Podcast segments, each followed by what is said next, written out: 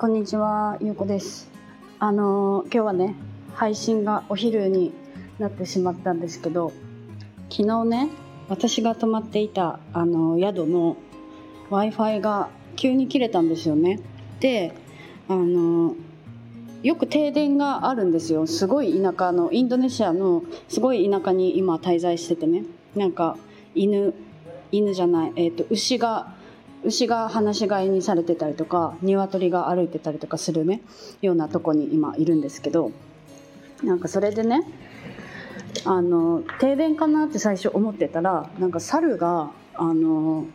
ケーブルをなんかちぎったみたいななんかそういうことを言っててで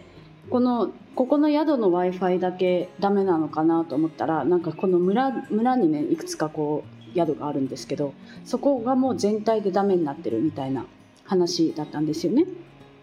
であの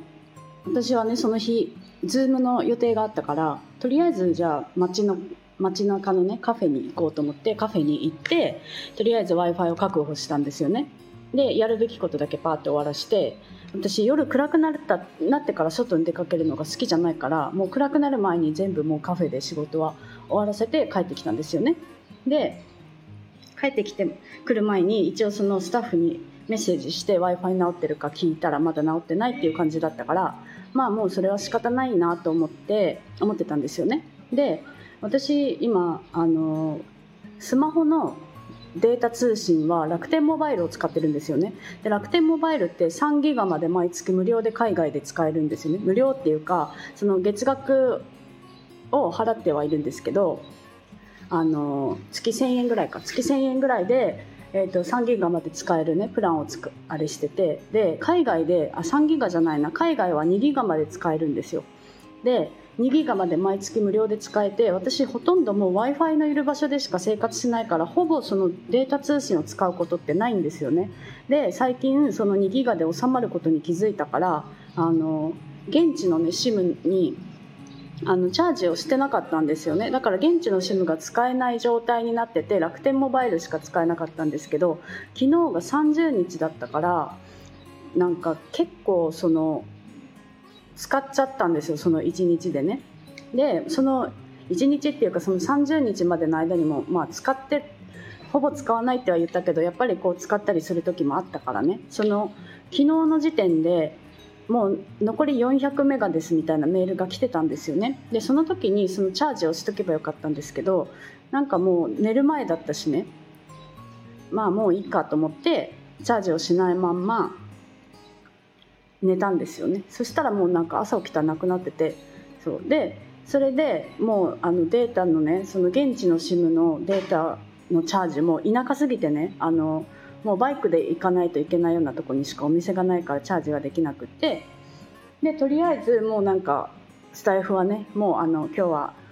朝はできないから仕方ないかと思って今お昼にね配信をしているっていう感じなんですよ。であの幸いにもね私は今日でちょうどその w i f i のなくなってしまった宿をチェックアウトをする日だったんですよねで今新しい宿にチェックインしてであの場所が全然違うところだからこっちはね w i f i があるっていう状態に今なりましたで結構ねなんかそのお仕事をする時ってもう私は w i f i がないとやっぱりできないから、まあ、常にねその w i f i の状態とかは事前に確認した上で来るんですよねその町にね。でもうここはあの田舎だしね w i f i が弱いっていうのももう知ってる状態で来てで、まあ、何かあったらそのカフェに行けばいいっていうのも分かってたから、まあ、そうやってねあのやったんですけど、まあ、やっぱりデータ通信が全然なくなる状態っていうのはやっぱりやっぱりこう厳しいなって改めてなんかちょっと思いました。なんかそのタイとかだと1ヶ月使い放題で1000円2000円ぐらいでねあの買えるんですよね SIM が。だからそれでもう大体もう無制限だから何かあってもそれでテザリングして仕事ができたりしてたけどなんかインドネシアってまあ無制限ではないんですよね。無制限じゃないけどでも15ギガとか 20, 20ギガとかを1000いくらとかで買えるから全然なんかそれを買ってれば